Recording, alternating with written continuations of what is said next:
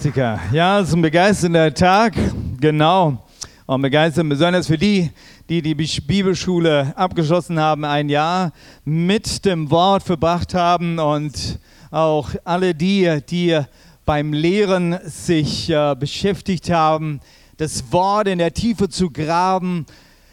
Hey, es ist so bereichernd. Es ist nicht nur bereichernd, das Wort zu hören, sondern es ist auch sehr bereichernd, das Wort zu lehren. Und äh, wenn du das für dich selbst entdecken willst, ja, du, du willst wirklich das Wort auch mitnehmen, dich daran erinnern, bereit sein, auch äh, das weiterzugeben, gerade wenn irgendjemand dich eine Frage stellt. Das Beste ist, indem du das weitergibst, was du gelernt hast. Die Predigt heute Abend, die erzählst du jemand anderen. Ja, dann bleibt sie nämlich bei dir hängen. Ich habe ein ganz tolles Thema für euch mitgebracht. Ich hoffe, wir sehen es gleich auf PowerPoint. Und zwar der Lauf beginnt. Der Lauf beginnt. Nun, meine Predigt ist für alle die gewidmet, die so einen Abschluss äh, gerade feiern. Ja, ob es dein Bibelschulabschluss ist oder ob du gerade deine Ausbildung fertig gemacht hast oder ein Studium fertig gemacht hast, vielleicht deine Schule abgeschlossen hast. Ja, das ist ja jetzt gerade dieser Moment. Ja, manche haben ihre Zeugnisse in der Hand schon und die Bibelstelle heute Abend werden sie auch noch bekommen. Der Lauf beginnt. Ich möchte aus 2. Timotheus 3, Vers 14 lesen. Wäre schön, wenn wir die PowerPoint schon gestartet hätten. 2. Timotheus 3, Vers 14, da heißt es, du aber bleib bei dem, was du gelernt hast und wovon du völlig überzeugt bist. Du weißt ja, wer deine Lehrer waren. Und ich hoffe, liebe Bibelschüler, ihr wisst noch, wer eure Lehrer waren. Bleib bei dem, was du gelernt hast. Ich liebe das Englische jetzt an dieser Stelle, wo es heißt, continue in what you have learned. Ähm, das kann ich in Deutsch gar nicht so toll rüberbringen. Bleib dabei. Bleib bei dem. Du hast was in die Hand bekommen, du hast etwas mitbekommen und jetzt nimm das und bleib dabei und setz es um. Genau, um das geht es hier. Interessanterweise, ähm, es heißt ja auch, und wovon du völlig überzeugt bist. Und meine Hoffnung ist, wenn du das Wort Gottes liest und dich reingräbst in das Wort Gottes, dass du völlig überzeugt wirst. Und das ist natürlich auch meine Hoffnung für dich heute Abend Du sitzt unter dem Wort, du hörst es, du liest es und am Ende der Predigt bist du völlig überzeugt davon. Das ist meine Hoffnung, das ist mein Gebet, mein Glauben für dich, der du heute Abend da bist, der du heute Morgen, heute mit dabei bist und zuhörst und dich reinschaust, reinschaust. Ja, bleib, bleib dabei bis zum Ende. Ich versuche es nicht ganz so lang zu machen, damit es dir nicht so schwer fällt, dabei zu bleiben. Ja, davon völlig überzeugt sein. Und ich weiß, dass es auch Gottes Anliegen ist. Dazu hat er uns den Heiligen Geist gegeben. Nein, es ist nicht nur, dass wir das Wort Gottes nehmen und studieren, wie man eben so ein Mathebuch studiert oder ein Physikbuch studiert. Nein, du darfst den Heiligen Geist bitten und sagen, hilf mir, dieses Buch zu verstehen. Hilf mir, Gottes Wort zu verstehen. Und er wird es nicht nur hier, sondern er wird es hier in dein Herz hineinlegen. Und darauf kommt es an, denn dann kannst du davon richtig überzeugt sein. Als ich meine erste Indienreise antrat. Einige von euch wissen, dass ich lange Jahre dann in Indien gewesen war und Missionsarbeit gemacht habe, zusammen mit meiner Frau und dann mit der Familie. Aber meine erste äh, Reise nach Indien, ich war noch äh, selbst Schüler gewesen, Bibelschüler, und äh, bin alleine auf diese Reise gegangen, um auszukundschaften, zwei Monate dort rumzureisen, Dinge kennenzulernen, verschiedene Missionen, Stationen, Gemeinden, indische Leiter, Missionare und so weiter, um einfach zu sehen, ist das wirklich der Ort, für den mich Gott berufen hat. Ich weiß noch, wie mein Vater mich dann auf den Flughafen fährt und dann kommt ja dieser Moment des Abschiedes. Mein Vater verabschiedet mich und du gehst ja dann rein. Und dann die letzten Worte des Vaters. Zum ersten Mal der Sohnemann auf lange Reise in ein unbekanntes Land. Und er sagte dann, mein Sohn, denke an meine Worte. Ja, ich denke gerne an meinen Vater. Denke an die Worte deines Vaters. In diesem Moment war es mir nicht ganz so klar, warum er mir das mitgibt. Das hat mich erinnert an ähm, Verse, die mir bekannt sind aus dem Buch der, äh, wie heißt das, aus dem, aus dem Buch der Sprüche. Okay, ja, Vater. Mhm. Es war erst viel später, dass ich merkte, wie wichtig dieser Satz für mich wurde. Und er kam immer wieder. Ich bin plötzlich draußen in der Fremde, weg von zu Hause, weg von dem Gewohnten, weg von dieser Gemeinschaft, dieser Gemeinde, die ich kenne und allem, was mich so prägt, wo ich mich wohlfühle, wo ich mich auskenne und komme in ein Land, eine unbekanntes, unbekannte Kultur. Ich könnte gerade so weitermachen. Ihr könnt es euch vorstellen. Und dann kommen immer wieder das, was man gelernt hat. Und dann war so vieles und auch später dann in meiner Missionsarbeit. Wenn du plötzlich Vater wirst und hast Kinder, wie, hat, wie werde ich Vater? Was ist ein Vater? Was macht ein Vater? Wie ist mein Vater mit schwierigen Umständen umgegangen? Viele Dinge, tausend Dinge. Du denkst an deinen Vater, an das, was du gelernt hast. Er war mir ein Vorbild. Er, sein Lebenswandel, ja, er war gläubig geworden in, mit 36, wo er ein Wunder Gottes erlebt hat, wie er vom Rauchen frei wurde. Er hat nach diesem Gott gesucht, der Wunder tut, der sich wirklich interessiert für sein Leben.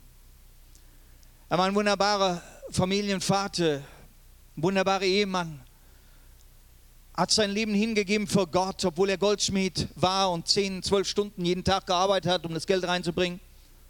Und trotzdem, er war da in der Gemeinde, hat sich eingebracht, hat das Wort gepredigt, wurde ein Leiter, hat evangelistisch gewirkt, Zielsorge gemacht und so weiter. Ich durfte so viel an meinem Vater sehen, sein ganzer Lebenswandel, sein Glaube, die Prioritäten, die er gesetzt hat, was er gelehrt hat. Und ich habe bis heute das Vorrecht, die ganzen äh, 50 Predigtkassetten die hier von den Predigen meines Vaters in diesem Haus aufgenommen wurden.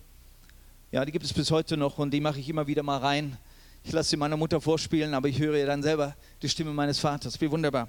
Ich darf die Worte meines Vaters hören. Das ist was Wunderbares. Und wenn du so einen Vater gehabt hast, dann freu dich darüber und denk an ihn nach. Hier in, dieser, in diesem Bibelvers, da spricht der Paulus zu seinem geistlichen Sohn, dem Timotheus. Er schreibt diesem geistlichen Sohn, den, den er hinausgeschickt hat ähm, auf eine Insel, um dort, nee, es war nicht auf eine Insel, auf ein, auf einen anderen, auf ein anderen Stück Land, äh, Landgebiet, wo er Gemeinde bauen sollte, wo er ähm, den Dienst tun sollte. Und er war auf sich selbst gestellt und der Paulus selbst in Gefangenschaft. Er hat ihn ausgebildet, ausgerüstet und jetzt war Timotheus alleine, aber es auf sich gestellt. Und äh, wie soll es gehen? Er ist jetzt im Dienst und alle schauen auf ihn und wird er sich bewähren? Wird er es schaffen? Und ich denke, der Paulus, der hat ja immer wieder auch diese Bilder, auch die Bilder seines Tages, wo äh, Spiele und auch Sport und so weiter gerade in der griechischen Kultur sehr gefördert waren. Und wie oft zeigt Paulus auch diese Bilder des Sportes, des Stadions und der, der Athleten und so weiter. Da gibt es ja diesen einen Sport, diesen Staffellauf. Ähm, es ist ein Lauf und dieser Lauf wird aber in einem Team gemacht. Man läuft 1000 Meter und diese 1000 Meter sind unterteilt in vier. Strecken. Und es sind vier Läufer, die sie laufen und sie haben einen Staffel in der Hand und dieser Staffel, der soll übergeben werden von einem zum nächsten. Und wenn dieser Staffel fällt, dann muss man diesen Staffel aufheben und dann verliert man natürlich die Zeit. Ohne Staffel geht es nicht weiter. Man übergibt den Staffel, das Gleiche. Und natürlich sollte es in der gleichen Geschwindigkeit gehen. Das, was der Erste schon eingeholt hat an Zeit, das sollte der Zweite dann auskaufen und verbessern und dann zum Schluss diesen Lauf gewinnen. Und ich möchte Stefan nach vorne bitten, um das einfach mal bildlich euch vorzuzeigen. Als Staffel nehme ich die Bibel in meine Hand. Und wir dürfen uns vorstellen, wie Paulus seinen Staffel als Diener Gottes übergibt an seinen Timotheus, der mit ihm in diesem Lauf ist, in diesem Lauf sein soll und diesen Lauf weitermachen soll. So ist ein Staffellauf. Und er sagt diesem Timotheus, nimm das, was du von mir gesehen und gelernt hast. Aber dieser Timotheus, so merken wir auch in diesem Brief, den der Timotheus schreibt, er beschreibt ihn als einer, der Angst vor Angriffen hat, Ablehnung, Widerstand und Leiden. Und das macht ihm zu schaffen. Er hat Sorgen, er hat Ängste. Und Paulus begegnet ihm und gibt ihm etwas mit als Vater auf dem Weg. Er weiß, dass der Timotheus Unsicherheiten hat aufgrund seines jungen Alters. Er schämt sich manchmal für das Evangelium, es öffentlich zu verkündigen. Er ist auch immer wieder schnell beeinflussbar von Menschen, besonders Menschen, die eine starke starke Meinung oder ein starkes Auftreten haben. Auf was kann sich Timotheus jetzt verlassen und stützen? Auf was kann sich mit Timotheus verlassen? Er ist jetzt dort draußen, dort in Ephesus auf sich gestellt. Jeder schaut auf auf ihn. Paulus kennt seinen Sohn, er weiß, wo er wackelt, er kennt seine Mängel und trotzdem hat er ihn mit hineingenommen in sein Team. Und trotzdem hat er ihm den Staffel übergeben mit einem Gebet. Aber nicht nur das, sondern mit seinem eigenen Leben. Und er schreibt ihm diesen Brief und erinnert ihn dann, Timotheus, du musst aufbauen auf das, was du gelernt hast. Das wird die Sicherheit geben. Das wird dir die Ängste nehmen. Du weißt, von dem, von wem du gelernt hast. Das ist mein erster Punkt. Du weißt, von wem du gelernt hast. Timotheus hatte zwei große Vorbilder in seinem Leben, von dem er gelernt hat. Und die eine war seine Mutter und Großmutter. Er möchte sie zusammentun. Sie werden auch zusammen erwähnt. In 2. Timotheus 3, Vers 15, da schreibt er, und du bist von frühester Kindheit an mit, dem, mit den heiligen Schriften vertraut, die dir die Weisheit vermittelt können, die zur Rettung nötig ist, zur Rettung durch den Glauben an Jesus Christus. Und noch einen zweiten Bibelvers aus 2. Timotheus 1, Vers 5, da heißt es, ich habe deinen aufrichtigen Glauben vor Augen, den Glauben, der zuerst deine Großmutter Lois und deine Mutter Eunike erfüllte und der nun auch, da bin ich ganz sicher, dein Leben bestimmt. Wow, wie toll.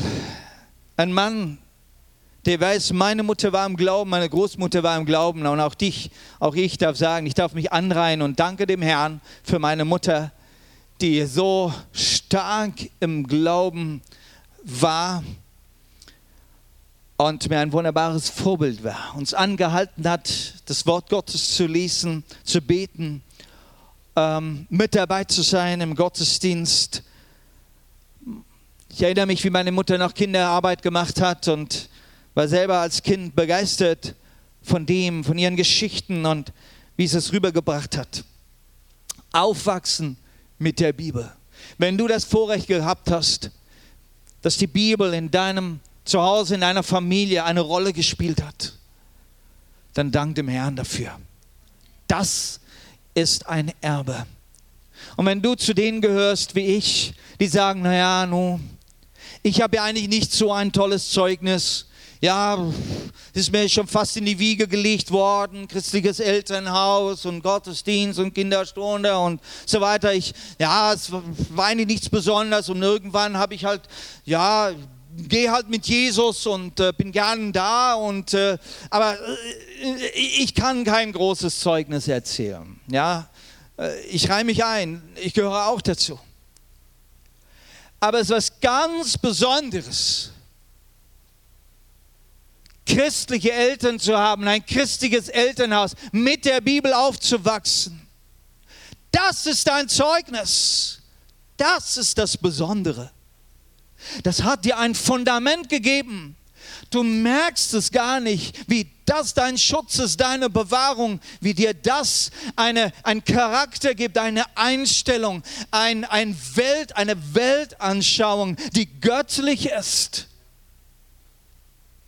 Halleluja die Weltanschauung der Bibel, angefangen von 1. Mose Kapitel 1, wie Gott die Welt erschaffen hat und er hat, er hat den Menschen als Mann und Frau geschaffen, die, die, äh, die Schätzung der Schöpfung Gottes, wie der Umgang mit, mit Lebewesen als Geschöpfe Gottes, sich einzubringen in der Erde mit unseren Händen, mit unserer Arbeit, um sie zu gestalten und Gott damit zu ehren und anzubieten und so weiter. Diese Gedanken, die liest du in den ersten zwei Seiten der Bibel. Das ist eine Weltanschauung, die dein ganzes Leben prägt. Halleluja deine Ehrfurcht vor anderen Menschen, vor Seelen, vor, vor Menschen, auch egal wie, wie, wie notbetroffen sie sind. Und du möchtest helfen, christliche Nächstenliebe ist dir schon fast in die, Liege, in die Wiege gelegt. Sei dankbar für diese wunderbare Weltanschauung, die du bekommen hast von einem christlichen Elternhaus tägliche Andachten in der Familie, wenn du selbst jetzt Mutter oder Vater bist. Nimm dir Zeit mit deinen Kindern, schon in dem jüngsten Alter, lies ihnen aus der Bibel vor, sing mit ihnen, mach Andacht mit deiner Familie. Du legst ganz wertvolle Bausteine in deine Kinder hinein. Es macht auch was aus, die Bilder, die wir vor unseren Augen haben, sie prägen uns. Die Poster, die du zu Hause hast, die Bilder, die Bibelverse. Na, heute hat man natürlich vieles hier drauf. Ja, deine ganzen Messages und die Bilder, die man weiterschickt, immer wieder Bibelverse, göttliche Aussprüche, Wahrheiten Gottes, die prägen unser Leben. Also es ist so wichtig, ein, ein Vorbild eines göttlichen Lebensstils zu haben. Und wir merken, dass Menschen die dieses nicht gehabt haben, wie schwierig sie es haben. Die Wahrheit in der Bibel zu akzeptieren, Gott als Vater zu akzeptieren. Aber Gott gibt Gnade. Ja, er gibt Gnade. Halleluja. Er gibt Gnade. Aber ich möchte dir einfach zeigen, wie wichtig es ist, dass du es schätzt, ein christliches Elternhaus. wenn du Vater, Mutter bist, dass du das für deine Kinder gibst. Lebe das Wort Gottes, rede darüber. Hab Kinderstunde zu Hause. Warte nicht nur, bis ein Sonntag kommt, ein Wochenende kommt, dass du deine Kinder endlich in die Kinderstunde schicken kannst und sie dort endlich mal was von der Bibel hören. Du darfst es zu Hause tun mit deinen Kindern auch der Besuch von christlichen Versammlungen nicht als ein Muss, sondern als eine Freude, als etwas, was begeisternd ist, etwas, wo man gerne da ist, mitarbeiten kann und sich einbringen kann, schon als Kinder. Es ist was Wertvolles. Du weißt, von wem du gelernt hast. Halleluja. Merkt ihr das, dass die Bibelschule eigentlich nicht damit anfängt, dass du hier dich einschreibst in das nächste Bibelschuljahr, das im September beginnt. Deine Bibelschule hat schon lange zu Hause begonnen. Ja, sei ernst dabei, auch in den Gottesdienst, sei ernst dabei. Jemand, der ernsthaft die Bibel, die, die, die Gottesdienste besucht und auch die Kleingruppen und die Hauskreise besucht und ernsthaft dabei, äh, dabei ist, der hat so viel Bibelwissen.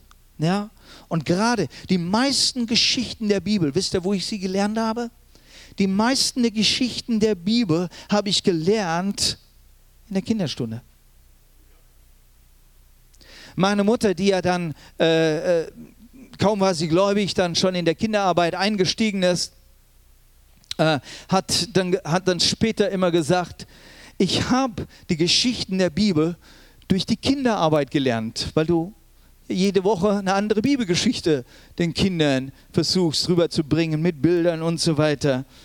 Ja, ich ermutige dich, wenn dir die Bibelgeschichten fehlen, vielleicht ein Besuch in der Kinderstunde würde helfen. Paulus sagt in 2. Timotheus 3, Vers 10, Doch du bist meiner Lehre gefolgt, du hast dich an meinem Verhalten und meinem Lebenszielen ausgerichtet.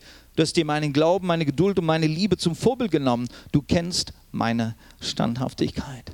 Hier Paulus sagt, hey, ich bin der Zweite in deinem Leben, der dir ein Lehrer geworden ist, ein geistlicher Vater, der dir das Fundament gibt deines Lebens. Ja? Und Timotheus als ein Sohn, er ist ein geistlicher Sohn. Hier seine Entscheidung zwischen diesem geistlichen Sohn und seinem Vater. Timotheus hat sich in ihm gegeben. Er hat diesen Vater angenommen in seinem Leben und er sagt, hey, ich möchte von dir lernen. Er guckt sich sein Verhalten an und tut das Gleiche. Er schaut sich die Lebensziele an seines geistlichen Vaters und setzt sich die gleichen Ziele. Er sieht seinen Glauben und ist inspiriert. Er sieht aber auch seine Geduld in allen Herausforderungen und lernt geduldig zu sein und so weiter. Das Leben von Paulus ist wie ein offenes Buch. Er sagt, ich bin wie ein Brief geschrieben, ganz offen, jeder kann ihn lesen. Und so sollen auch wir als Gläubige, als Leiter, als Mitarbeiter sein. Wir sollen ja wie ein offenes Buch sein, das andere von mir lernen können. Vorbild sein. Wisst ihr, was Vorbild sein heißt? Hier bin ich, lies mich. Schau rein in mein Leben, schau rein in mein Herz, schau rein in mein Zuhause, schau rein in meine Beziehung, schau rein, wie ich mit meiner Frau umgehe, schau rein, wie ich mit meinen Kindern umgehe. Schau rein. Und wenn du was lernen kannst, nimm's mit. Und so machte das Paulus. Er nahm den Timotheus mit sich auf Reisen. Er, ist mit ihm, er hat mit ihm geschlafen, er hat mit ihm gegessen, er ist mit ihm gefahren, er, ist, er war unterwegs miteinander. Die waren unterwegs. Ja, und so konnte er alles sehen, wie er lebt. Paulus teilte alles mit seinen Jüngern und mit seinen Mitarbeitern. Ich meine nicht nur finanziell, aber er hat auch wirklich finanziell alles geteilt. Aber er teilte sein Leben, seine Sorgen, seine Gedanken, seine Motive. Er teilte alles. Er lebte ganz absichtlich als Vorbild. Er schreibt auch mehrmals. Er lebte absichtlich als Vorbild und sagte seinem Timotheus, ja, mach dir nichts draus, ja, lass niemand runterschauen wegen deiner Jugend. Das Einzige, was du tun musst, in all den Dingen lebe als Vorbild. In deinem Reden, in deinem Glauben, in deiner Liebe in deinem Wandel. Lebe als Vorbild. Das heißt, ich bin mir bewusst, was ich tue. Ich tue es nicht hinter den Türen, wo es keiner sieht und man hofft, dass keiner sieht. Nein, ich bin mir ganz bewusst hier auf Schritt und Tritt. Das, was ich tue, das ist vor Gott ist richtig. Es ist mit, mit aufrichtigem Herzen. Da darf jeder reinschauen. Das darf jeder wissen. Er prägte damit mit seinem Lebensstil. Er prägte so, dass man das nachahmen kann. Der Paulus hat sogar gesagt, ähm, ihr dürft mich nachahmen. Werdet meine Nachahmer. Warum? Weil er sagt, ich, ich ahme ja Jesus nach. Ich folge ihm nach, ihr dürft mir nachfolgen. Wow, welche eine, welch eine Überzeugung hatte er. Und ich wünsche dir, so eine Überzeugung zu bekommen, dass in deinem Lebenswandel, dass du weißt, du folgst Jesus nach und du kannst ganz einfach auch andere auf diesem Weg mitnehmen. Genau. So ein göttliches Leben, das zeigt sich in allem. Es zeigt sich in unserem Verhalten, mit welcher Liebe wir rangehen. Es zeigt sich unser Lebensziel, dass wir ausharren in unserem Lebensziel. Naja, ich möchte zu meinem zweiten Punkt kommen. Und da geht es um die Ausbildung der Schrift. Ich bleibe bei den, bei den gleichen Schriftstellen aus 2. Timotheus 3. Ich lese einen weiteren Bibelvers hier aus Vers 17. Mit der Schrift ist der Mensch, der Gott gehört und ihm dient, allen seinen Aufgaben gewachsen und zu jedem guten Werk bereit. Ausbildung mit der Schrift gibt uns eine Rüstung, dass wir für jedes Werk bereit sind, jedes gute Werk. Nur wir brauchen Ausbildung. Es gibt verschiedene Ausbildungen. Und gerade in diesen Tagen, wo wieder manche ihre Ausbildung abschließen, ja, ist es wieder Thema. Und viele Eltern, deren Kinder jetzt gerade die Schule abgeschlossen haben, war es Thema, wie sieht es aus mit Ausbildungsplatz und Bewerbung und so weiter. Ja, es ist kein kleines Thema. Wir brauchen Ausbildung für, für Berufe. Das ist für uns in Deutschland ganz wichtig. Jeder sollte eine Ausbildung haben. Das ist richtig. es gibt verschiedene Ausbildungen, auch für freiwillige Dienste und wohlwollende Dienste. Auch da gibt es Schulungen und Ausbildungen dafür. Wunderbar. Wir sind in einem Land, wo wir uns auskennen mit Ausbildungen. Es gibt aber auch eine weitere Ausbildung. Es gibt die Ausbildung mit der Schrift. Es gibt eine Ausbildung, die dich fähig macht für jedes gute Werk an jeder Stelle deines Lebens. Du hast eine Ausbildung für einen Beruf, dann kannst du den Beruf ausführen, aber vieles andere kannst du gar nicht ausführen. Hier kannst du eine Ausbildung haben, das dich fähig macht für jedes gute Werk. Das soll dir so eine Weisheit und Erkenntnis geben, so ein Fundament, dass du deine Hände überall hin äh, tun kannst und du wirst Gutes tun für jedes gute Werk. So eine Ausbildung wünsche ich dir. Hättest du Lust, mit einzusteigen in diese Ausbildung, das dich rüstet für jedes gute Werk? Es ist die Ausbildung der Bibel oder mit der Schrift, wie hier der Paulus sagt. 2. Timotheus 3, Vers 16. Die ganze Schrift ist von Gottes Geist gegeben und von ihm erfüllt. Ihr Nutzen ist entsprechend. Sie lehrt uns, die Wahrheit zu erkennen. Sie überführt uns von Sünde, bringt uns auf den richtigen Weg und erzielt uns, oh sorry, erzieht uns zu einem Leben, wie es Gott gefällt. Vier Dinge, die wir hier sehen, die die Schrift tun soll. Super Dinge. Aber das kann nur dann funktionieren, wenn du wirklich an die Schrift rangehst und sagst, ich will mich lehren lassen. Ich nehme die Bibel, ich lass mich lehren von der Schrift. Nun, heute lass du mich ran und ich darf dich lehren. Wenn du in die Bibelschule gehst, dann lässt du die Lehrer ran und lässt dich lehren. Aber das Allerwichtigste, wir lehren ja immer aus der Schrift. Und das ist wichtig.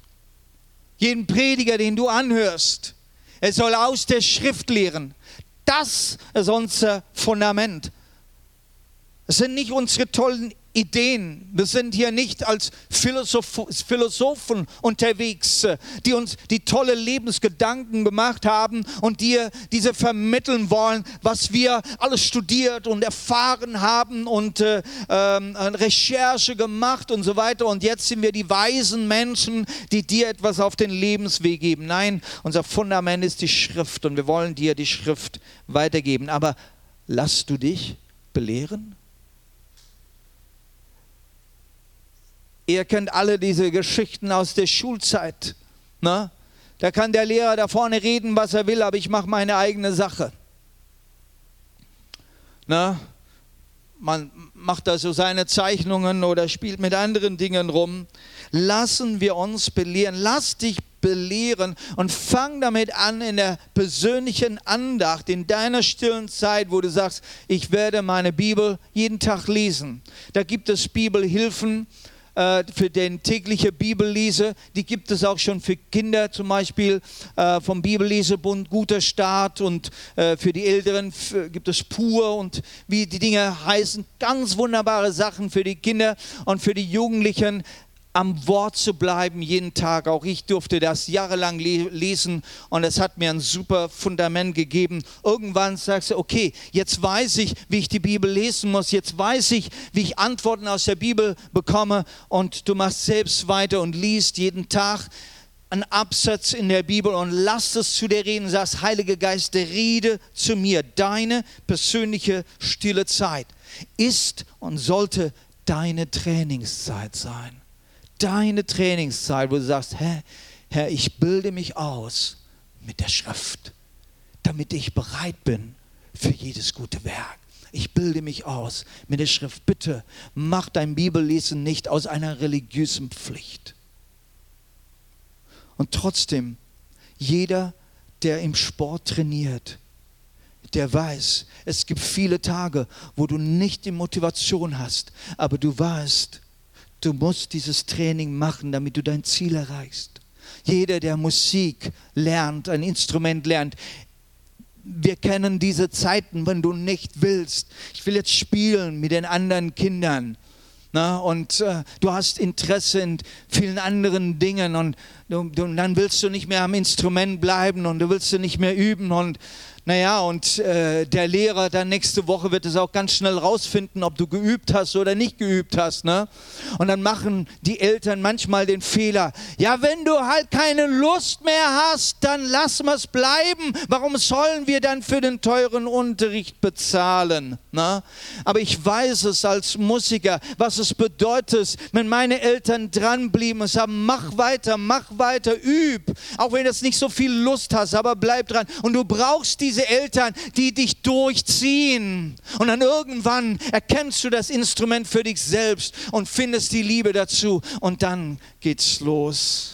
Ja, es gibt auch diese schwierigen Zeiten, auch beim Bibellesen, bei deiner stillen Zeit, bei der Bibelschule, die harten Zeiten, wo oh, eigentlich habe ich keine Lust und es kommt nichts rüber. Ja, ich kenne sie auch bei der stillen Zeit. Du liest durch den Text, boah, heute kriege ich gar nichts raus aus dem Text. Oh Gott, wo bist du denn? Sprichst du nicht zu mir und so weiter. Ja, es gibt diese trockenen Zeiten, aber bleib dran. Es ist eine Trainingszeit, damit du dein Ziel nicht verfehlst auch deine Gottesdienste, deine Kleingruppentreffen, dein Hauskreis, es sind auch deine Schulungen.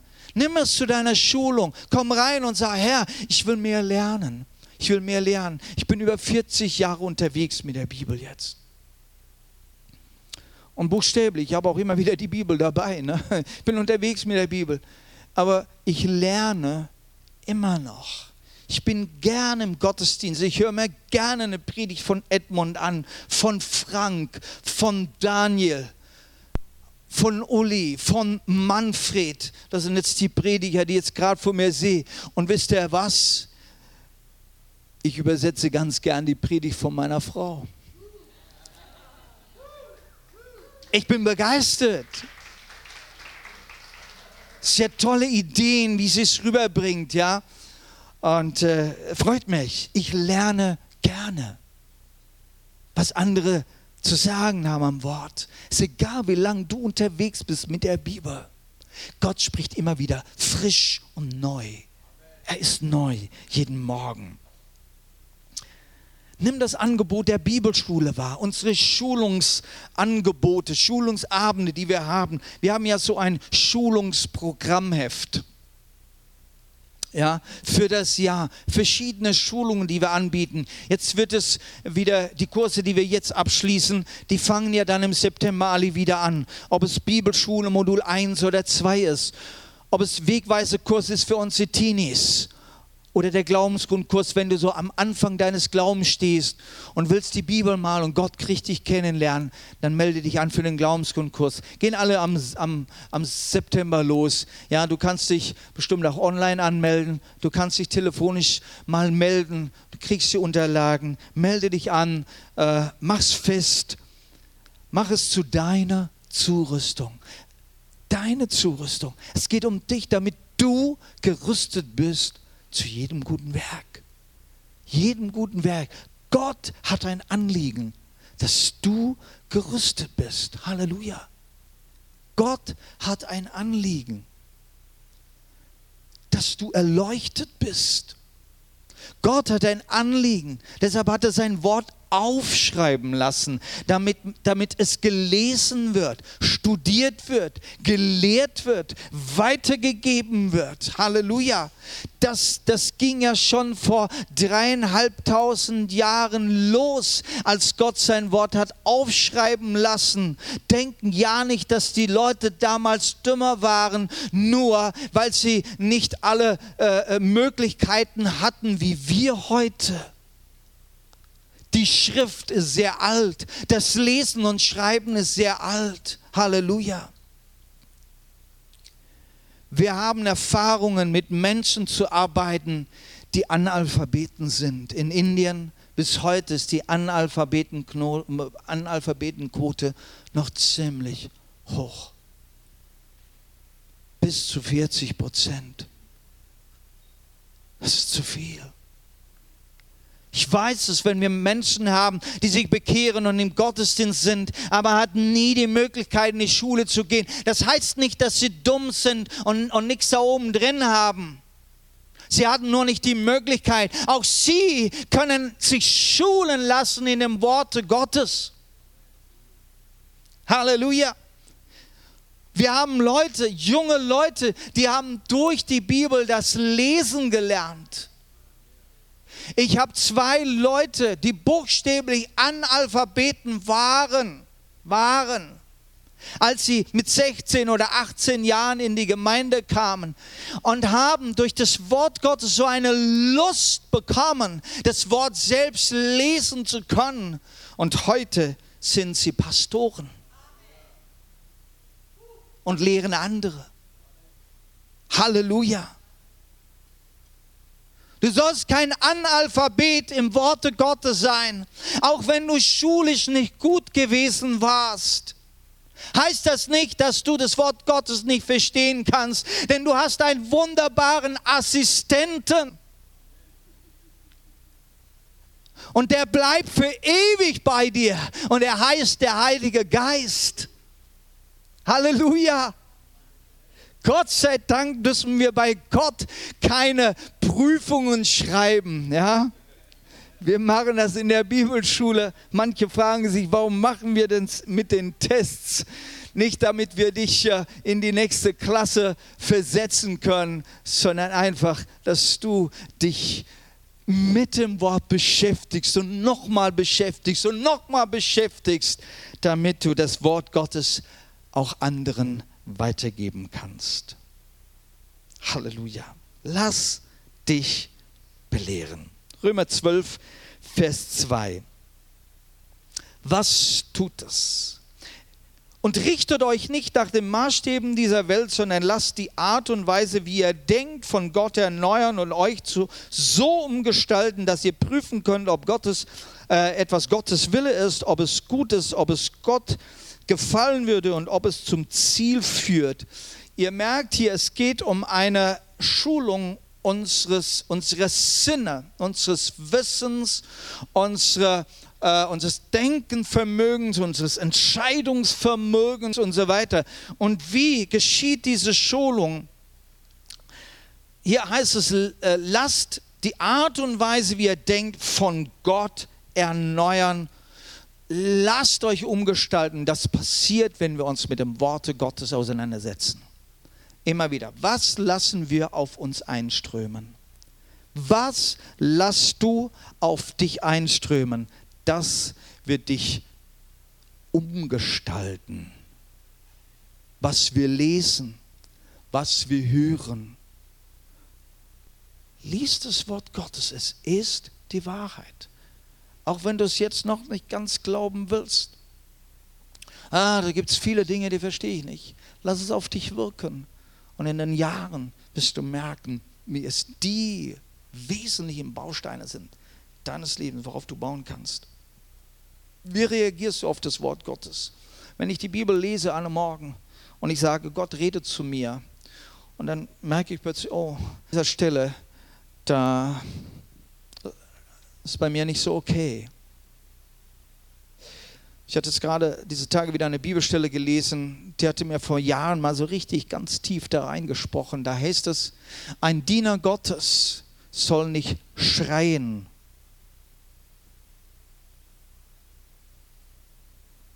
Ein Diener Gottes schreit nicht. Und so manche Mitarbeiter in der Mission, in unserem Campus in Scharanstan, die haben meine Schreie abge, ab, abgekriegt. Jeder kannte das. Wenn der Ralf sich aufregt, dann geht es aber richtig heiß her. Ich musste so Buße tun. Ich habe vor meinen Mitarbeitern Buße getan, dass ich sie angeschrien habe. Ja, ich war doch im Recht. Nein, es geht nicht darum. Auch wenn ich im Recht bin, wenn ich doch überzeugt bin von meinem Recht, dann kann ich das doch auch einfach rüberbringen. Da muss ich doch nicht den anderen anschreien. Na? Wenn ich im Recht bin, oder? Ja, aber das hat mich so getroffen, das Wort Gottes mich trifft, dann, dann muss ich auf meine Knie gehen, dann muss ich Buße tun. Gott hat recht. Gott hat recht, nicht ich. Gott hat recht. Was tue ich mit dem? Egal wie lange ich Christ bin, egal wie lange ich unterwegs bin, egal ob ich auch heute schon ein Prediger und Lehrer des Wortes Gottes bin, aber wenn ich das Wort Gottes lese, dann muss es mich treffen dürfen in meinem Herzen und sage, hey, ich will mich ausrichten. Ich will mich ausrichten. Ich will Buße tun. Und dann will ich mich ändern. Warum? Es geht um die Änderung meiner Sinne. Damit die in die Linie kommen, dass ich dass ich so denken kann wie Gott, dass ich so einen Wunsch habe wie Gott, dass ich mit Gott in einer Linie bin, dass meine Gebete effektiv werden, dass meine Worte ankommen. Was ist das Resultat von all dem? Weisheit und Gerechtigkeit. Mensch, ich hatte noch so viel mehr zu sagen, das merke ich, dass ich doch unheimlich viel Zeit verbraucht habe hier für die erste Hälfte meiner Predigt.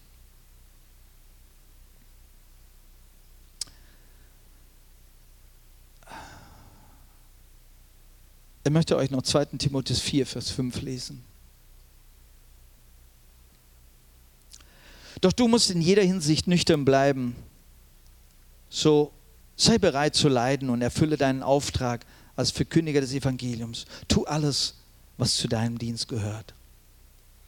Fang an mit dir selbst, gib Acht auf dich selbst. Er sagt, du musst in jeder Hinsicht nüchtern bleiben.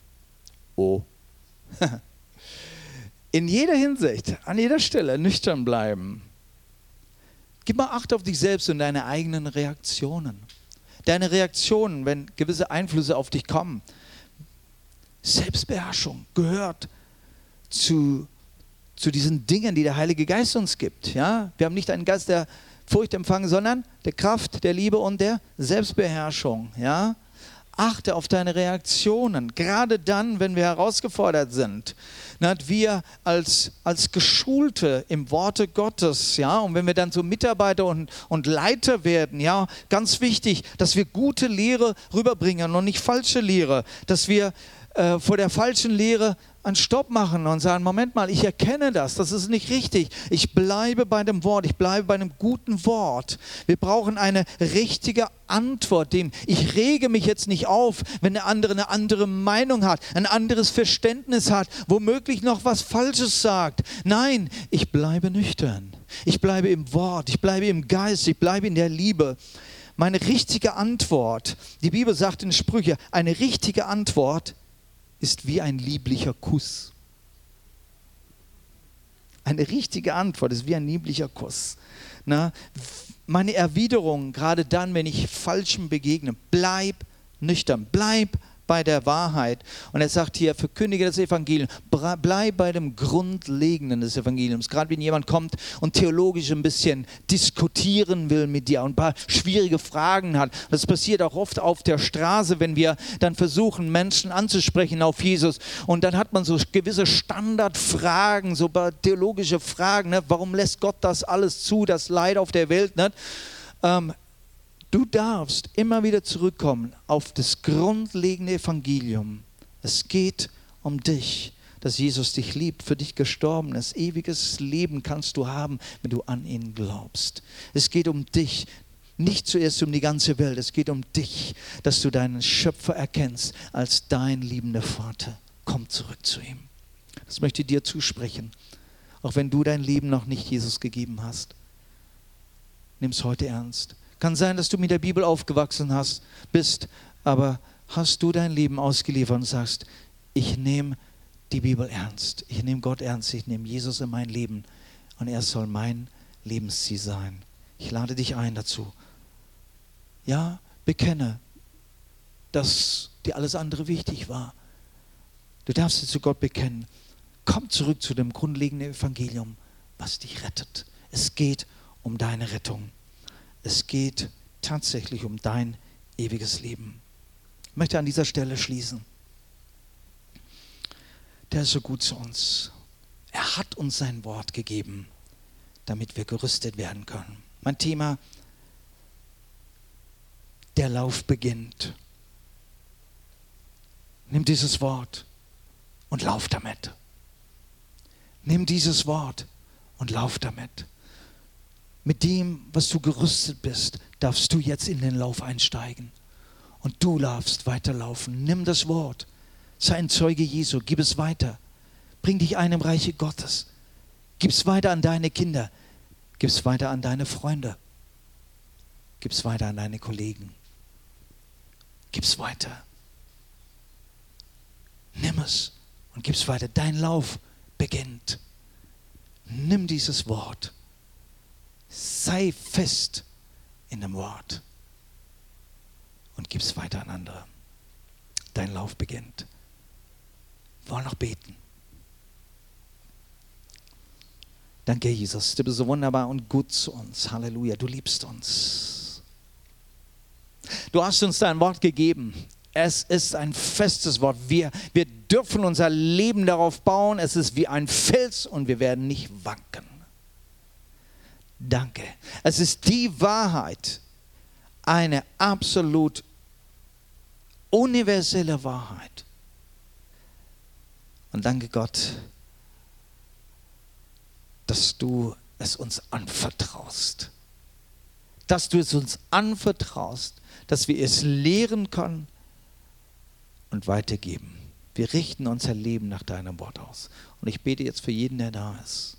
Egal wie weit du bist, egal wie weit, wie viel jeder Einzelne weiß von dem Wort. Mein Gebet ist, dass du einen Hunger hast nach dem Wort. Dass du einen Hunger hast nach mehr dass dieses Wort lebendig wird in dir. Und ich segne dich darin. Ich segne dich auf diesem Weg. Ich segne dich in deiner Schulung, in deiner Trainingszeit, die du hast mit dem Wort Gottes.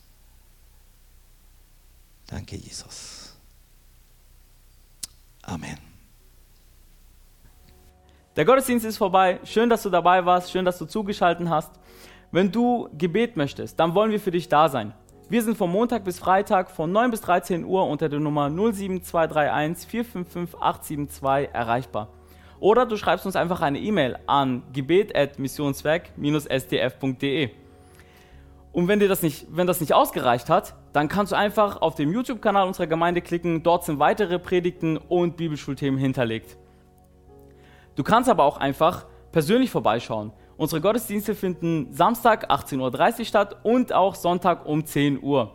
Aber aufgrund der Umstände ist es wichtig, dass man sich anmeldet. Bitte melde dich an unter der E-Mail info at missionswerk-stf.de. Hey, und wenn du unsere Gemeinde noch ein bisschen persönlicher kennenlernen möchtest, dann lade ich dich dazu ein, einfach auf, unseren, äh, auf unserem Instagram-Kanal oder unserem äh, Facebook-Kanal vorbeizuschauen. Sei gesegnet.